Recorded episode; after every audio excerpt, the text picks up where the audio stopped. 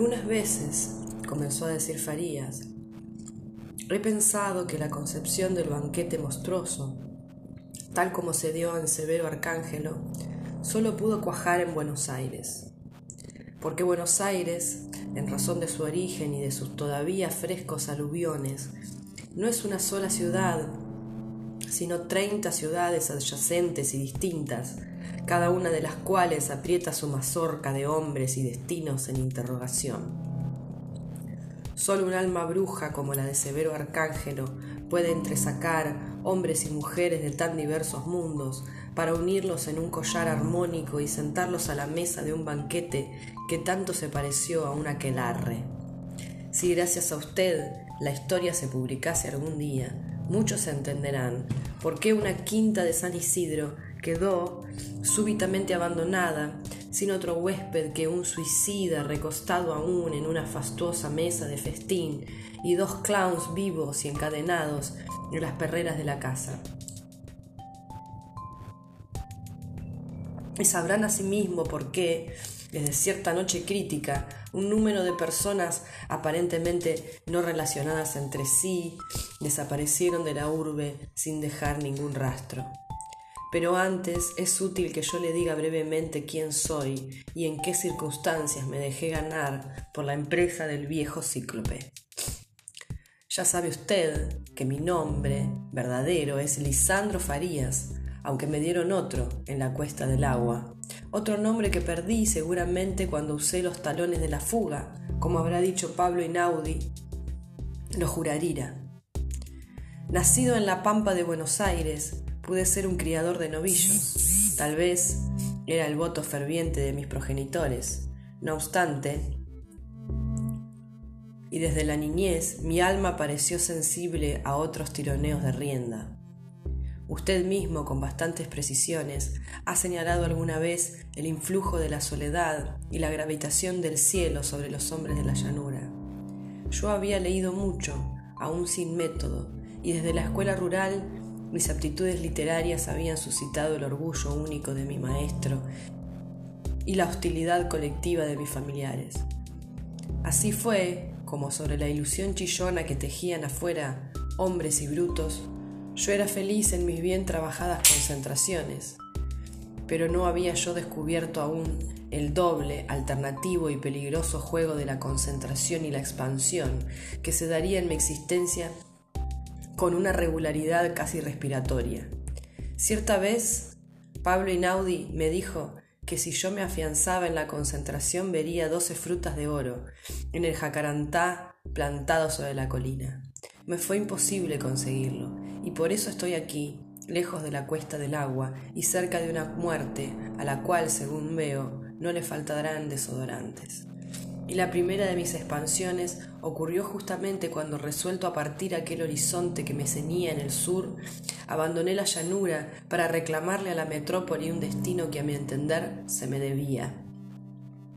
El primer año de mi residencia en Buenos Aires tuvo por signo el caos de las relaciones nuevas entre las cuales me di a practicar un tremendismo que solo era en el fondo una gimnasia de mi alegre indeterminación.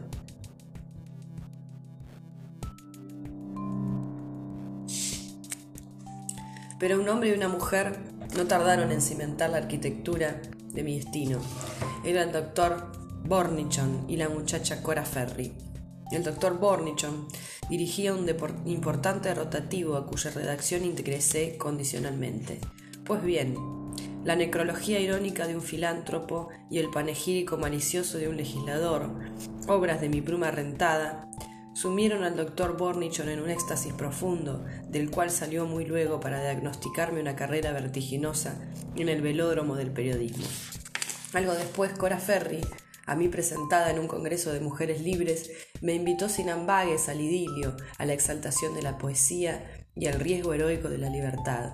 Y naturalmente, como era fatal y previsible, me casé con ella. Los resultados no se hicieron esperar. A la sombra benéfica del entusiasmo burnichón, me convertí en una máquina de referir y adobar lo múltiple cotidiano. Por su parte, Cora Ferry, en una inédita fase de sí misma, pulverizó al idilio en su licuadora mecánica, degolló y desplumó a la lírica junto a sus asaderas y narcotizó a la libertad entre sardenes oleosas y artefactos eléctricos. En resumen, uno y otra forjaron para mí esa especie de gallinero confortable que se ha dado en llamar la vida ordinaria. ¿Se ríe usted? Hace mal. Yo afirmo que la vida ordinaria, sea o no comparable con un gallinero, tiene la virtud funesta de construir para sus adherentes una ilusión de seguridad que a menudo linda con la insolencia. Y yo engordaba en mi corral estable, apuntalado noche y día con los mismos rostros, los mismos hechos y las mismas palabras, cuya reiteración engañosa era la más firme garantía de mi estabilidad. Naturalmente, para existir en tales condiciones, es necesario renunciar a todo hecho libre, interior o exterior, capaz de abatir inesperadamente las estructuras del gallinero. Y no solo renunciar a esas interferencias que pueden ser del orden humano o del querer divino, sino también y sobre todo negarlas en su posibilidad. Severo Arcángelo, durante su inquisitoria de la Casa Grande, me abrió los ojos hasta la rotura en lo que se refiere a la vida ordinaria, la cual es una hebra de las muchas con que se urdió la complicada estofa del banquete, junto con la del robot humano, su hebra consecutiva. En su inesperada y cruenta vulgaridad, la muerte de Cora Ferry se me presentó como el hecho libre, y en cierta manera irónico, destinado a malograr toda la legislación de pequeños actos que constituía mi existencia y la suya. La versión de que, al marchar detrás de su carroza fúnebre, tenía yo en los talones algo así como un paso de baile, solo es una especie calumniosa difundida por mis enemigos de la redacción. Lo que jamás he negado es que al verme solo entre ollas heladas y artefactos inmóviles, el andamiaje de mi estabilidad cayó a tierra y que allí mismo, sobre las baldosas de la cocina, solté mi viejo y duro cascarón y me sentí con una piel nueva y extrañamente sensible. Gasté los tres días de luto que me otorgaba el rotativo en analizar mis emociones, y como las hallase gratamente consoladoras, resolví, en un despunte de mi audacia, completar esa demolición que la muerte había iniciado sin mi consentimiento. Por segunda vez, tras la concentración, venía una expansión de mi alma y su poder centrífugo era incalculable. Yo necesitaba zafarme ahora del periódico y de sus bonacibles tiranías, pero sin insultar la fe de Burnichón, que había cifrado en mí sus gratas ilusiones de linotipo. Vuelto a la redacción, incurrí en deliberadas haraganerías, descuidos e incoherencias y esperé vigilante. Nada. La fe de Burnichón era incomovible. A mi estratégica benignidad sucedió entonces una furia que mi ansia de libertad convertía en poética. Fríamente aguardé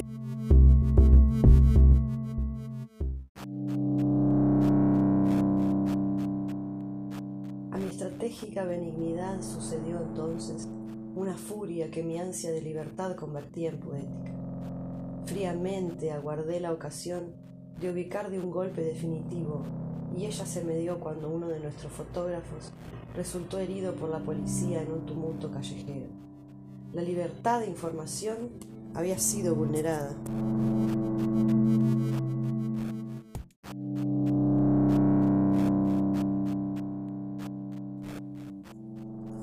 Pálido y digno a la vez del el doctor Bunichón me hizo comparecer en su oficina para otorgarme la responsabilidad y el honor de un artículo reivindicatorio cuyos ingredientes quedaban librados a mi reconocida prudencia. Con un temblor en el árbol interno de mi sangre, me senté a la máquina de escribir y inicié un alegato vibrante, dolorido, lacrimógeno, en favor de la libertad conculcada. Y al final del artículo, perseverante, Perversamente deslicé la fábula que sigue. La cotorra le preguntó al búho, ¿qué cosa es un periodista? Y el búho, tras reflexionar un instante, le respondió, el periodista es un ente que por fatalidad de oficio está condenado a escribir todo de todo sin saber nada de nada.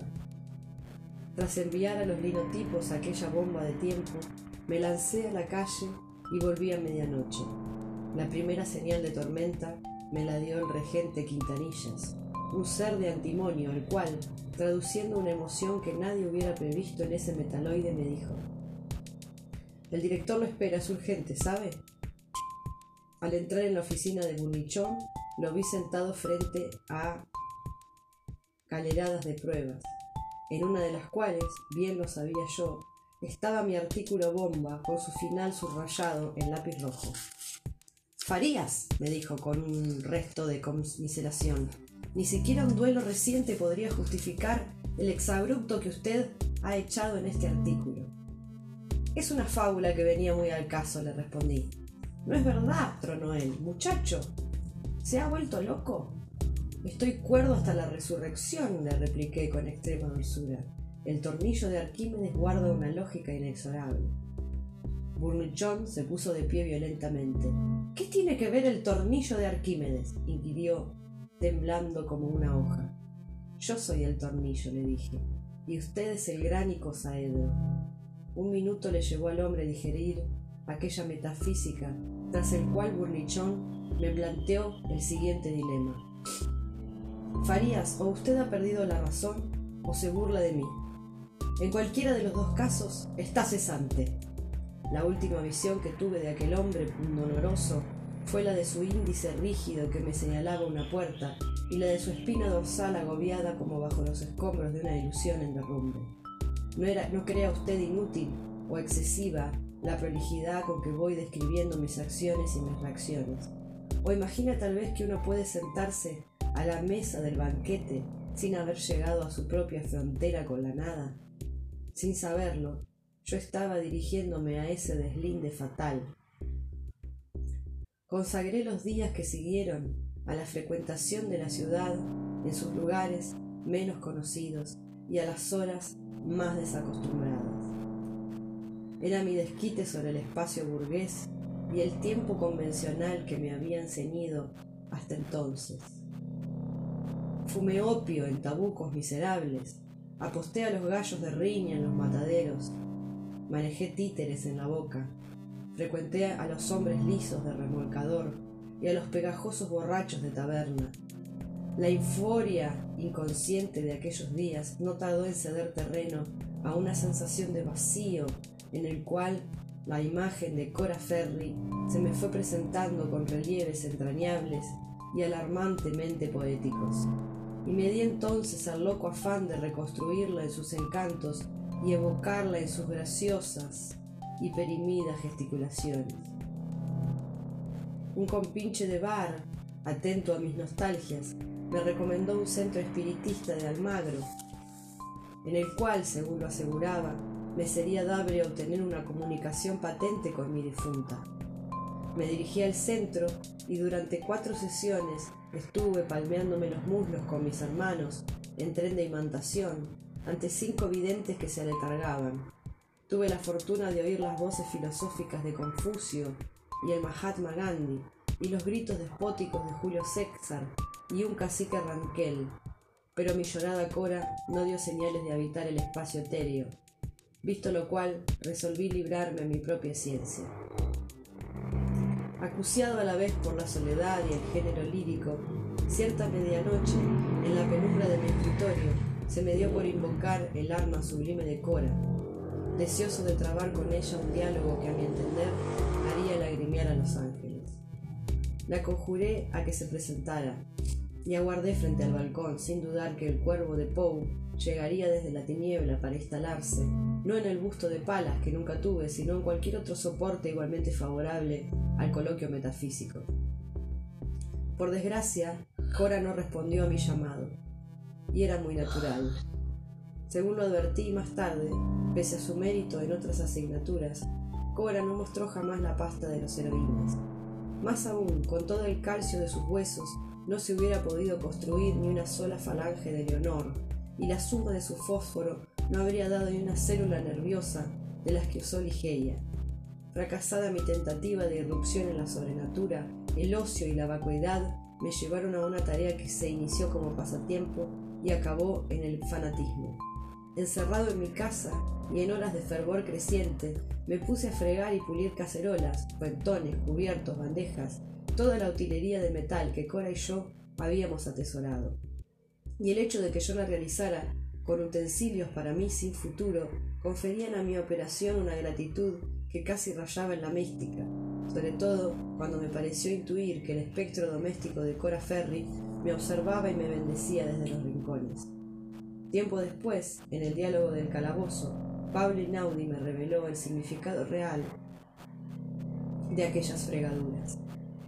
Súbitamente, agotadas mis reservas de la caja de ahorros, me vi ante un reclamo, el de mi subsistencia material. No sin algún heroísmo, yo había renunciado a la vida ordinaria, con juramento solemne de no reincidir en sus lugares comunes. Pero el orden extraordinario en que yo suponía vivir no suministra los recursos tangibles que hacen desarrugar la frente de los caseros y proveedores. Yo necesitaba encontrar un sistema económico intermedio, y me pareció hallarlo en los concursos de preguntas y respuestas que había lanzado la televisión. Esos concursos armonizaban en sí los factores de azar, peligro y aventura que requería mi nueva piel, y me inscribí en la nómina de postulante libre de todo remordimiento. La buena suerte, mi versatilidad periodística o ambas cosas a la vez, me hicieron triunfar durante ocho semanas consecutivas, hasta la pregunta final que satisfice con la modestia de un sabio antiguo frente a las cámaras busconas y los aplausos aduladores.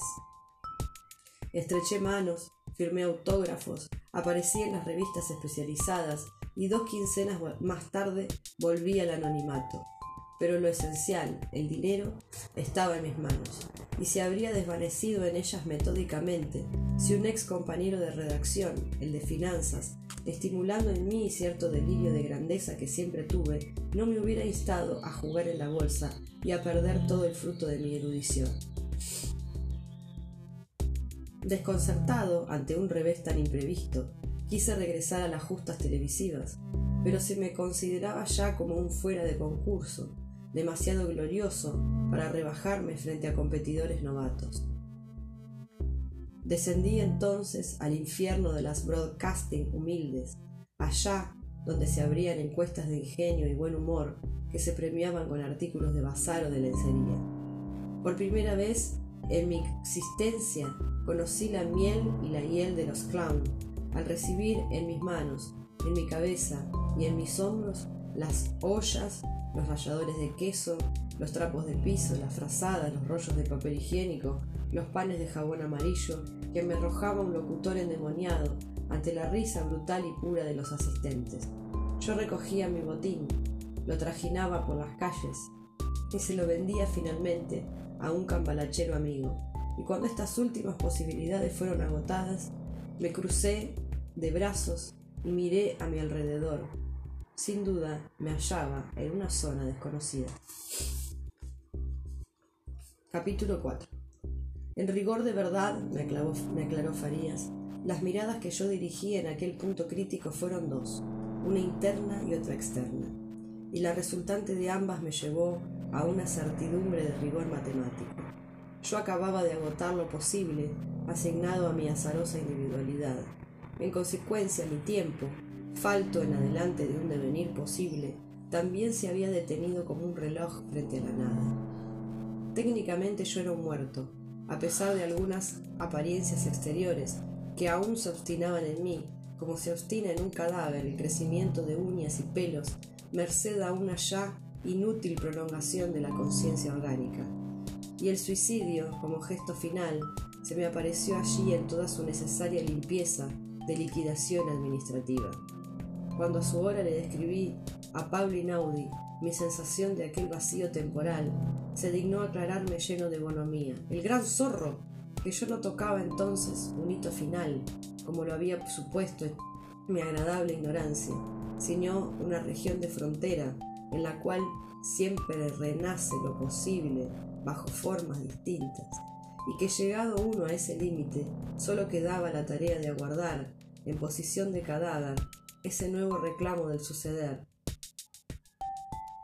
Pero en aquel instante yo estaba lejos de tan alentadora filosofía, por lo cual decidí mi suicidio tan fríamente como quien prepara un acto legal. Recuerdo el anochecer de aquel día en que mi designio se puso en obra. Yo estaba en mi escritorio revuelto de papeles e inútil de libros que ya no me, no me hablarían. Sobre mi mesa de trabajo esperaba los objetos que siguen. Un añoso revólver que había heredado yo de mi tío Lucas, ex policía de Ayacucho. Una hoja de papel de oficio en la que debería justificar mi decisión. Y una botella de caña paraguaya obtenida esa tarde a cambio de un sartén de aluminio, fruto de mi última incursión radial. Confieso que mis relaciones con la botella menudeaban en esa hora solemne, pero el revólver, en cambio, solo era para mí un tecnicismo glacial, pese a las glorias que mi tío Lucas había hecho resplandecer en el arma. En cuanto a las hojas de papel, tenía ya el encabezado siguiente, al señor comisario de policía, tras el cual yo pensaba escribir un testamento filosófico dirigido urbi et urbi. Por fortuna, descubrí a tiempo A. que siendo yo un pelafustán incógnito, mi alegato acabaría en la fosa común de los archivos policiales. B. que no tenía yo el derecho de perturbar con mis locubraciones, por sublimes que fueran, el cerebro in albis de un comisario seccional, que a lo mejor era un hombre bueno y cargado de familia. Y sé que el demonio de la literatura estaba tentándome, como lo había hecho tantas veces, en la última hora de mi existencia. Entonces, debajo del encabezamiento escribí estas palabras lacónicas. A nadie se culpe de mi muerte. Y firmé con orgullosa pulsación. Luego, tras un último adiós a la botella, tendí mi mano hacia el revólver y en aquel instante sonó el timbre de mi puerta. Dos llamadas cortas e incisivas. Retiré la mano que ya tenía junto al arma. ¿Quién se atrevía, hombre o demonio, a poner su dedo en mi timbre justamente cuando ya sentía yo el olor antiséptico de la piadosa eutanasia? Debe ser, me dije, algún vendedor furtivo de los que se deslizan en las casas de departamentos y ofrecen artículos de contrabando. Esperé un instante, con la respiración contenida. El vendedor se marchará, especulé, y cuando advierta que nadie le responda y el timbre volvió a sonar, insistente, pero cauto a la vez. Entonces me dirigí a la puerta y abrí su hoja única. Una mujer esperaba en el umbral, destacándose en la triste atmósfera del palier ya oscurecido. La vi, la olí y la escuché simultáneamente. ¿O no? A decir verdad, lo simultáneo fue su visión y su perfume.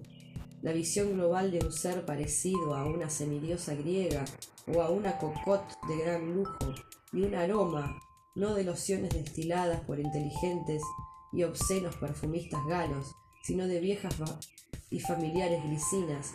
¿Y por qué de glicinas, Dios mío, en aquella hora exacta de mi desaparición? Y tras la imagen y el perfume, una voz que me nombraba, no con la indecisión de una pregunta, sino con el rigor afirmativo de quien nombra una entidad en su esencia inalienable el señor Lisandro Farías. Ante mis ojos desconcertados, la mujer entró en el pequeño vestíbulo y tranquilamente se despojó allí de su cartera, demasiado grande y vulgar para una semidiosa, y de su abrigo de costosos bisones que arrojó sobre una silla como si fuera un trapo viejo. Enseguida, con absoluta naturalidad, pasó del vestíbulo a mi escritorio y su mirada crítica en un solo vuelo Analizó el mundillo de cosas que gritaban allí, su desidia incurable desde que las manos de Cora se desintegraban en un féretro de roble macizo, y me pareció de pronto que la intrusa, ya fuese deidad griega o apsara hindú, traducía un no sé qué de profesional o técnico, a pesar de sus joyas y brocados, tal como lo hacen esas lujosas hembras del espionaje o esas ninfas de relaciones públicas que hacen trastabillar por un instante a los vastos hombres de industria y de comercio. El señor Lisandro Farías, volvió a decir ella, confirmada en una verdad que según advertí ya se sabía de memoria. Luego se acercó a la mesa, tomó el, revólver y olió su caño a lo detective. Hizo caer el tambor, extrajo las balas ennegrecidas por el tiempo y sonrió con indulgencia. Señor Farías, me dijo, Usted se ha engañado si piensa darse la muerte con, esta pieza de museo. Mi tío Lucas fue un héroe, le repliqué, agraviado. Con este revólver capturó al bandido Seis Dedos en una casa non santa de Ayacucho. ¿Y quién se lo niega? susurró la intrusa con un mohín adorable. No, no menos diestra que un cowboy de Arizona, hizo girar el revólver entre sus manos y lo guardó al fin en uno de mis cajones.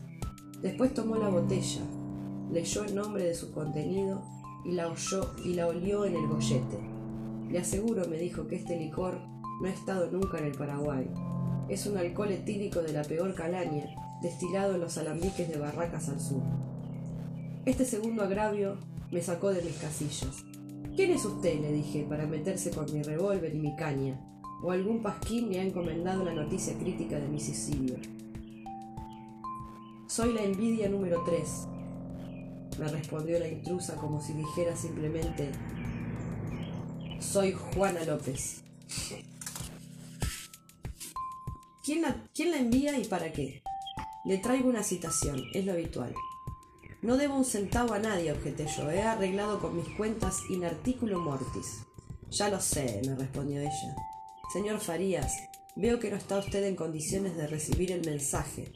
Su mentirosa caña paraguaya lo ha puesto al borde del knockout. ¿Me permite? Hizo mutis en el vestíbulo y regresó con su cartera. Demasiado científica para una urí de Mahoma. Sacó un frasco, me lo puso en las narices y me obligó a respirar su contenido. No sé yo qué formidable compuesto amoniacal. Sentí que se me aclaraba el cerebro, como si de pronto le hubiesen arrancado a tirones una mortaja de niebla y al mismo tiempo, como la intrusa estaba junto a mí, su perfume de glicinas me penetró con la violencia de un ungüento. ¡Dios! ¡Qué maldad inteligente se traía ella con ese aroma de glicinas que ya despertaba en mí un olvidado sabor de primaveras difuntas. Cumplido mi acto inhalatorio, la enviada número tres me hizo acostar en un diván que yo tenía en el estudio y me acomodó los almohadones con rapidez y destreza. Entonces di mi última versión de la mujer desconocida. Más que a una semidiosa o a una heroína del contraespionaje internacional, ella se, se asemejaba, indudablemente, a una pulca y estimulante azafata de avión transoceánico de la que yo conocía por el cinematógrafo. Y me confirmé en tal hipótesis cuando la vi extraer un termo de su cartera sospechosa y servirme un café renegrido en cierto vaso de papel. Encendió luego un par de cigarrillos y me puso uno entre los labios, tras lo cual tomó asiento a mi vera, tranquila y eficiente, como si practicara un oficio eterno. Venga el mensaje, le dije entonces, rendido a la fatalidad o a la cortesía. No, señor Farías, me respondió ella súbitamente grave. No es cuestión de pisar una frontera desconocida, recibir a una de las enviadas y luego conceder en tono de limosna venga el mensaje. ¿La he ofendido? pregunté yo en mi visible inocencia. Me ofendería, respondió la enviada, si no supiera que usted ignora que no podría ofenderme.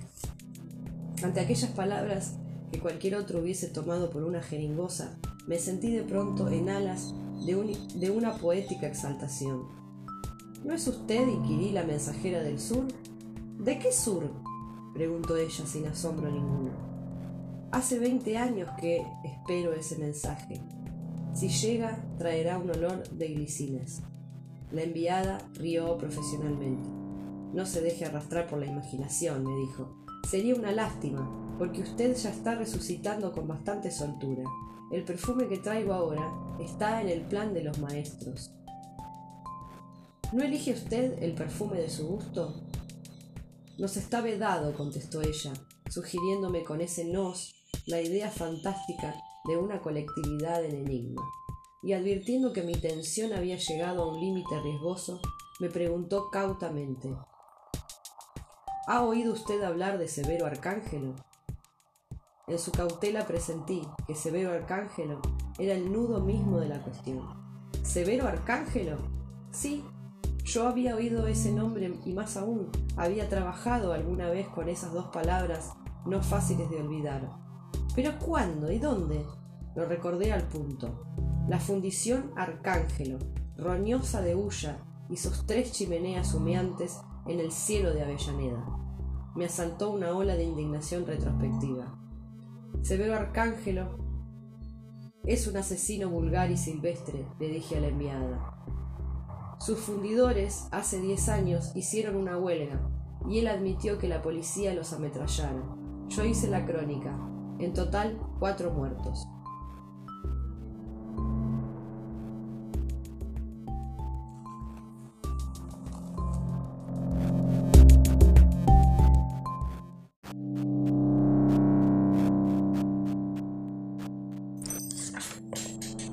Severo Arcángelo es un asesino vulgar y silvestre, le dije a la enviada.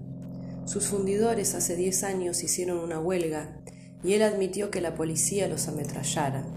Yo hice la crónica, en total cuatro muertos. Lo sé, comentó la enviada plácidamente. Yo asistí al entierro de los fundidores, insistí. Cuatro ataúdes que avanzaban calle arriba llevando en hombros de los compañeros. Era un fuerte mediodía de verano. Tras un velatorio de cuarenta horas en la sede gremial, los, los, cadáveres empezaron a oler y las moscas giraban en torno de los ataúdes levantados. Me detuve de pronto lleno de confusión. Yo estaba recitando mi antigua crónica de la huelga.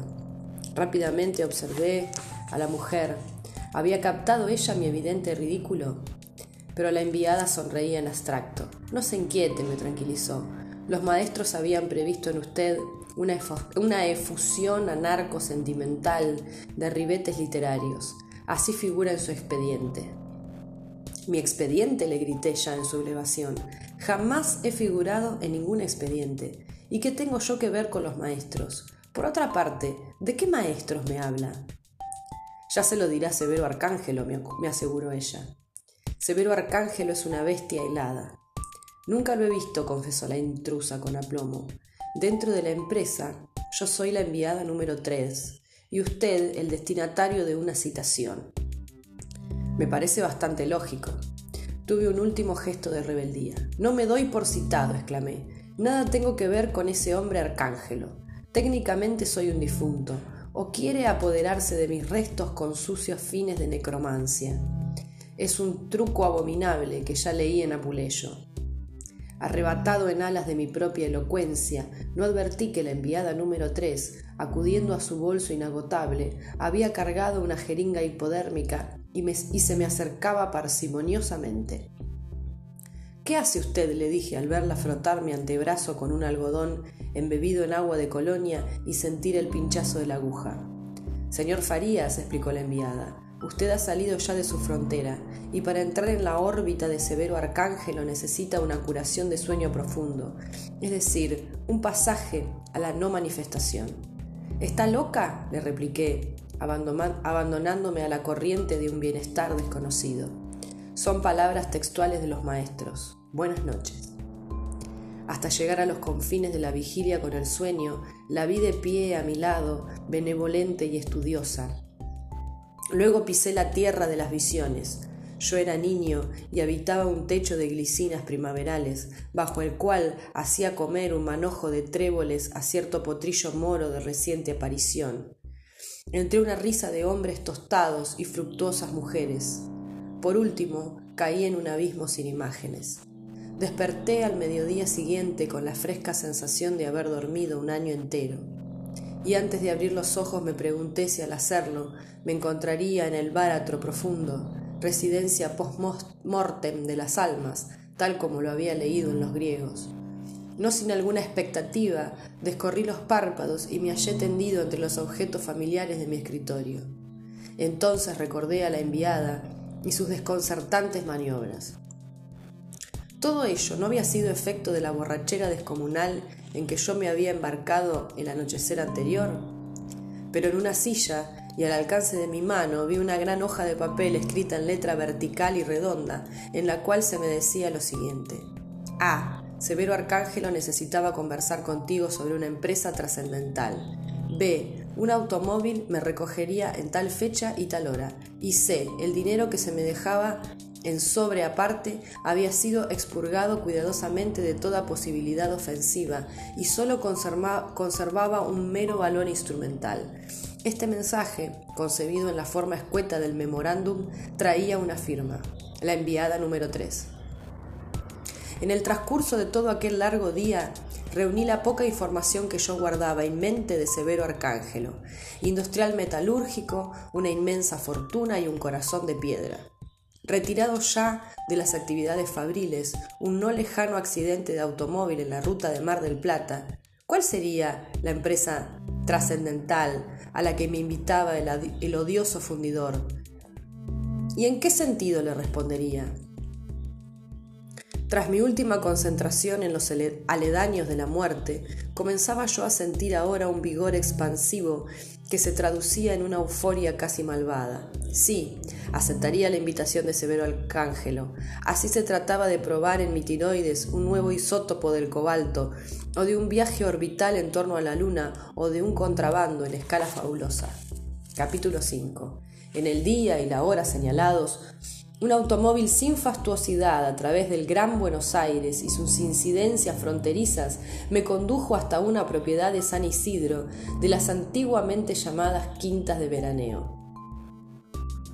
Tras haber cruzado un gran portal, el vehículo se deslizó entre jardines y se detuvo frente a una residencia cuyo aspecto exterior no entraba en mis previsiones. A mi entender, la casa de Severo Arcángelo debía lucir el costoso mal gusto y la falsa grandiosidad que los nuevos ricos exigen a sus arquitectos mártires. Pero aquella mansión instalaba en la luz cierta grave sencillez y cierta majestad alegre que me llenaron de asombro. Un portero bien aleccionado me hizo entrar en el vestíbulo y me presentó con el gesto a un mayordomo que sin preguntarme nada me invitó a tomar asiento y se desvaneció. No menos abstracto que la naturaleza muerta de Branque iluminada frente a mí. Admiré un instante la obra y afiné luego mis oídos, curioso de sorprender las pulsaciones íntimas, los cuchicheos, los roces que se dan en una casa viviente pero un gran silencio reinaba en toda ella, bien que un silencio extraño, ya que me pareció advertir en su fondo esa muda vitalidad de resortes y engranajes que alienta en un mecanismo bien aceitado. Meditaba yo en esa posibilidad cuando regresó el mayordomo no figurativo y sin palabras me condujo hasta un gabinete donde todo se perdía o se mimetizaba en un tono azul disolvente.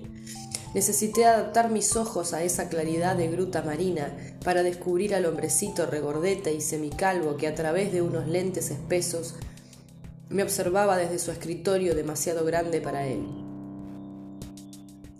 Cuando entendió que yo lo había enfocado, me dijo con voz neutral, el estronicio 90, pese a su divulgación excesiva, no hace temblar ni un pelo de Aristóteles. Disimulé mi sorpresa y decidido a no ceder terreno, respondí, exactamente. Sin embargo, el isótopo 235 del uranio intenta chamuscar la barba intocable del hacedor. El hombrecito soltó una carcajada que inesperadamente lo humanizó delante de mis ojos. Usted me gusta, exclamó regocijado. Por Cristo que me gusta. Lo del estroncio, una palabra casi obscena Pertenece al alegato que hice yo ante el Consejo de la Universidad y que me valió la expulsión de la cátedra. Permítame que me presente, soy el profesor Bermúdez. Estreché la mano fofa y a la vez aristocrática del profesor. Lisandro Farías, me presenté sencillamente. Claro, claro, dijo él. Perdóneme lo del estroncio 90, es una fórmula que sigo utilizando para medir imbéciles, estén o no en la universidad. Usted ha salido bien de la prueba. Su contestación a base de uranio es definitiva. Pero siéntese, ¿qué le hago servir? ¿Café, habanos, licores? Nada por ahora, dije yo tomando asiento frente a Bermúdez. Lleno de benevolencia, hojeó él un expediente que tenía bajo sus narices. He leído el informe de la enviada número 3, me anunció. Usted, mediante suicidio, estaba en un tris de arruinar su bello karma, tal como diría Paulo Inaudi. ¿Lo hubiera logrado? Me parece difícil. El revólver de su tío Lucas no hubiera matado ni a una mosca, según el juicio un tanto irónico de la enviada. También consiguió esa ironía en el informe, rezongué yo, sin ocultar mi vergüenza. Y ha sido multada por ello, me aseguró Bermúdez. No toleramos que nuestras enviadas formulen apreciaciones de carácter subjetivo. Pues lo lamento, dije yo.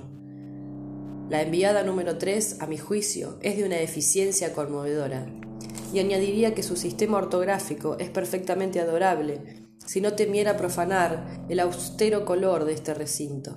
Bermúdez me observó, entre admirativo e intrigado. Usted me gusta, reiteró. Su vocación por la farsa es tremenda. Le viene de adentro como una expiración o la ejerce mediante un acto cerebral. Nunca me lo he preguntado, le dije. Solo sé que en los trances más dramáticos o solemnes de mi vida siento una furia interior poética y a la vez destructora que me incita de pronto a una liberación por lo absurdo. ¡Qué síntoma! exclamó Bermúdez al parecer deleitado. El maestro Inaudi vería en él una calificación para el salto metafísico. Me gustaría saber, le dije yo, si mis condiciones de farsante vocacional han de servir a los fines de Severo Arcángelo. Por vez primera, yo dejaba caer ese nombre que según mis cálculos debía tener allí un valor hermético. Estudié la cara de Bermúdez y no vi en ella ningún gesto de sobresalto. Lo sé, me respondió, traduciendo una viviente perplejidad. Ignoro todavía si lo que viene tramando el viejo es una farsa o un cataclismo. Y mudó bruscamente de tema. La enviada número tres, me dijo, ha observado en usted alguna inclinación a la dipsomanía.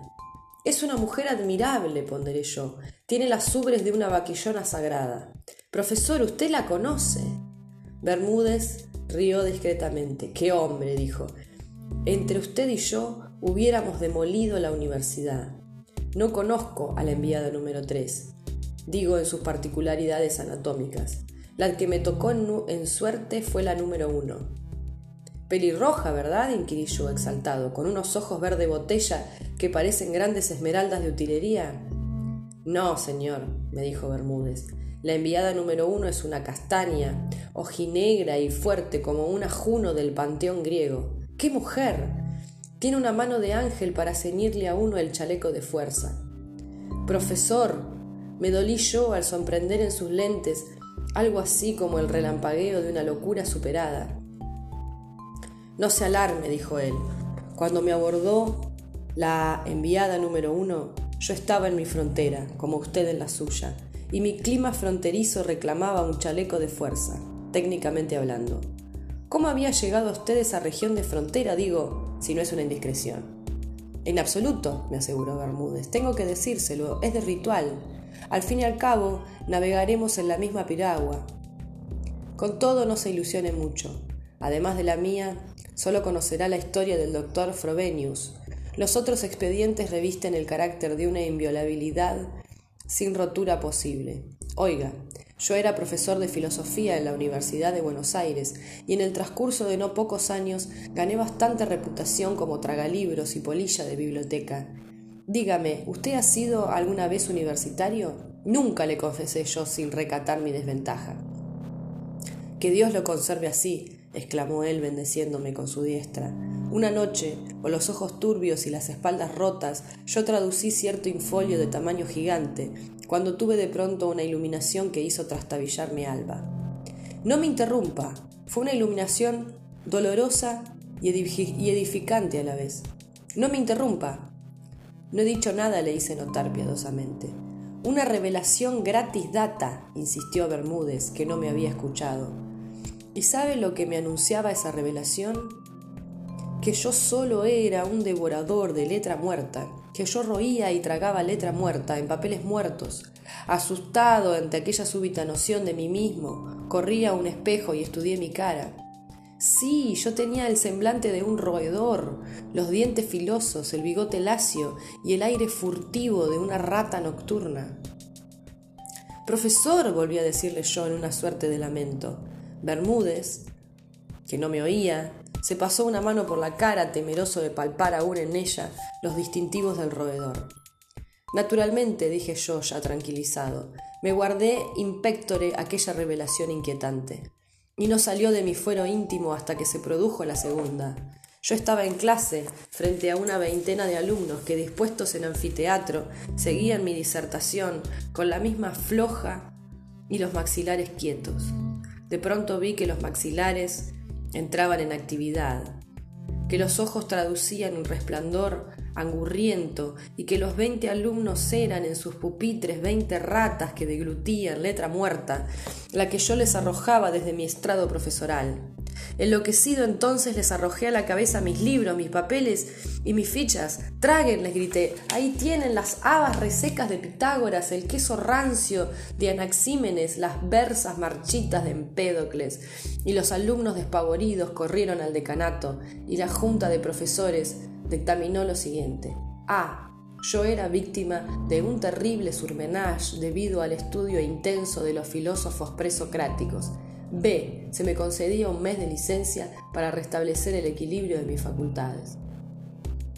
En este punto, Bermúdez esbozó una sonrisa llena de travesura. ¿Le va interesando? me preguntó. Se lo cuento para que no tenga frente a mí ningún complejo de inferioridad, usted que intentó matarse con un revólver sin gatillo.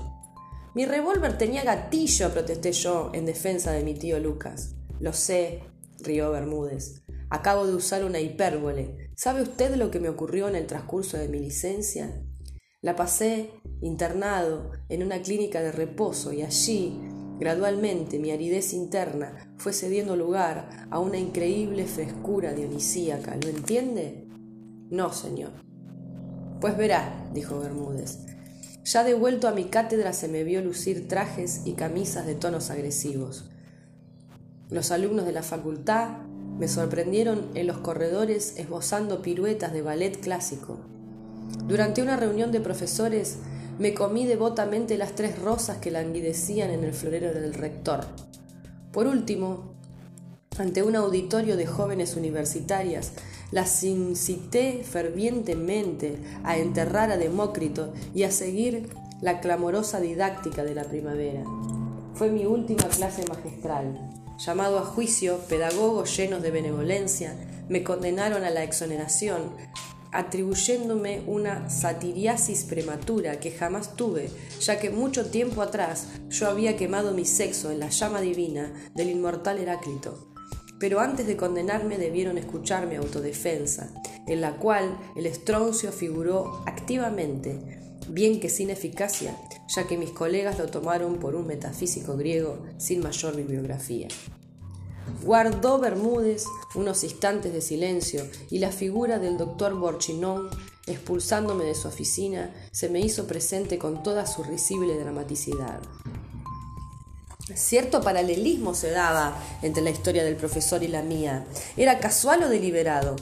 Intentaba yo ahondar en ese interrogante cuando Bermúdez retomó el hilo de sus relatos. Libre ya de mis obligaciones consuetudinarias, dijo, conocí el sabor picante de la libertad y me lancé a la vida nocturna de Buenos Aires más como espectador que como autor.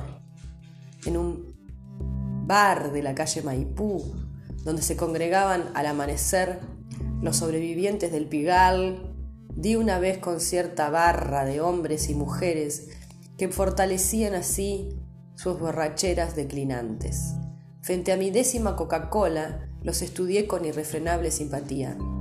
Y de pronto les dirigí un discurso por el cual los exhortaba cariñosamente a templar los excesos de Baco en el agua fresca de la sabiduría, como lo hicieron los epicúreos, que pese a su mala reputación no vacilaron en lanzarse al terreno de las especulaciones atomísticas. El jefe de la barra, conmovido hasta la raíz, lloró sobre mi hombro derecho y me propuso llanamente instalar una escuela de filosofía yogi en cierta isla del Tigre que usufructuaba en propiedad. Le dije que la filosofía yogi no entraba en mi asignatura, pero él insistió con tal acopio de llanto que acompañé a la barra primero en una carrera de automóvil y después en otra de lancha. Llegamos a la isla con la aurora. El jefe nos introdujo en un chalet casi en ruinas, y mis discípulos yogis tras una libación final, cayeron dormidos en las esteras de junco. Utilicé la mañana en preparar mis lecciones, no dudando que los primitivos griegos ejercerían una virtud refrescante sobre aquellas almas tormentosas, y recorriendo la isla que me pareció ideal en sus fragosidades, me animé a concebir la ilusión de practicar en ella un robinsonismo filosófico de nueva hechura. Mis alumnos yogis despertaron a, media tarde y cuando me disponía yo a iniciarlos en la escuela milesia, corrieron a sus asadores, descorcharon botellas, pusieron un disco en su fonógrafo y se lanzaron a bailar un rock and roll que hizo enmudecer a todos los pájaros de la isla. Los exhorté a la templanza y me sonrieron con infinita comprensión. No hay duda, reflexioné yo, que están despidiéndose ahora de sus hombres viejos y mañana sus hombres nuevos entrarán en mi órbita. Con tan dulce pensamiento, me dormí en el altillo que me habían asignado. Y al día siguiente, no bien desperté, me vi solo en el chalet y en la isla. Los yogis habían partido según la ley de su naturaleza errática. Un pescador de río que vio mi lancha enarbolada en un palo, me recogió en su bote y me devolvió al mundo. Entré luego en mi crepúsculo. Bermúdez cayó y le pregunté, solidario, ¿hasta que oyó los tres golpes? Eso, respondió él, hasta que oí los tres llamados en mi puerta. ¿Era la enviada número uno? Me tomó por asalto, dijo Bermúdez, e intentó forzar mi alma, no sé yo con qué ganzúas. La acusé de ser la cortesana de Alejandría y me lancé contra ella verdaderamente furioso. Me hizo una llave japonesa. Entramos en clinch y la enviada, con una pericia increíble, me ajustó un chaleco de fuerza que nadie había previsto en sus manos angelicales. Entonces me envolvió un perfume. Sí, exclamé yo exaltado, un aroma de glicinas. ¿Cómo de glicinas? preguntó Bermúdez. Un olor de glicinas arracimadas allá en el sur. Ahora caigo. Río Bermúdez. No, señor. El perfume que traía mi enviada era de heliotropo. Yo había descubierto en mi juventud que el heliotropo da el aroma cabal de la inteligencia, y añadió al observar mi desencanto. No se deje ganar por las apariencias del misterio. Todo aquí se desenvuelve según un plan exacto como el álgebra. ¿Observó usted en el vestíbulo la naturaleza muerta de Break? Es una obra exquisita, le dije yo. A usted le gusta Break, ¿no es verdad? Naturalmente. Y es por eso que hoy, día de su llegada, un break figura en el vestíbulo. Cuando yo entré allí por primera vez, colgaron un Bregel. De igual manera, y según la afinación del invitado, usted podrá ver en el hall un cromo abominable o la fotografía de un team de fútbol. Al advertir el carácter dubitativo de mi silencio, Bermúdez recorrió todo el ámbito de su mirada. Observe usted la residencia de Severo Arcángelo, me invitó. Y aguse los oídos. No verá nada, ¿entiende? Ni escuchará rumor ninguno. Sin embargo, aquí hay puertas que se abren y se cierran con metódica discreción hombres y mujeres que circulan y se detienen en un corredor o una escalera, obedeciendo a señales preestablecidas, conciliábulos en habitaciones acolchadas y laboratorios donde algo se destila sigilosamente. No me interrumpa y escuche. Cierta vez en París visité un prostíbulo de Alcurnia. Era una gran mansión de la Rue Provence, a la que acudía un mundo lujoso de hombres y mujeres internacionales. Y sin embargo, cada individuo gozaba en ella de una discreción absoluta, ya que cierto sistema de luces, como el de los bulevares, dirigía el tránsito de los clientes para que no se encontraran en los pasillos y salones. Algo semejante ocurre en esta casa. ¿Y qué se anda organizando aquí? pregunté yo seguro de que Bermúdez eludiría la respuesta.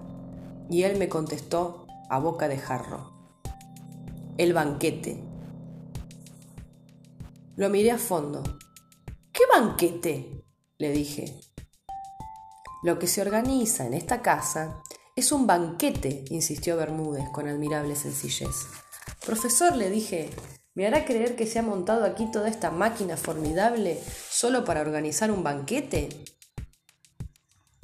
Me sentí dominado por una furia que nacía de tres factores.